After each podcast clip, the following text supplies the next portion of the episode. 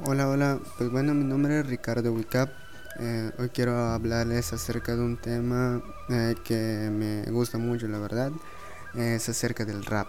Bueno, pues ¿qué es el rap? El rap puede decirse que es como una expresión poética para muchos, filosóficos o algo así, porque pues la verdad em, en cada escrito, en cada letra pues se pone sentimiento, pensamientos, vivencias Ah, de todo lo que se quiere expresar. Es un estilo libre.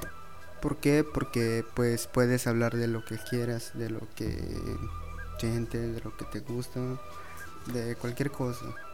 Y pues el rap nació en las calles de Estados Unidos, eh, mayormente practicado por los afroamericanos.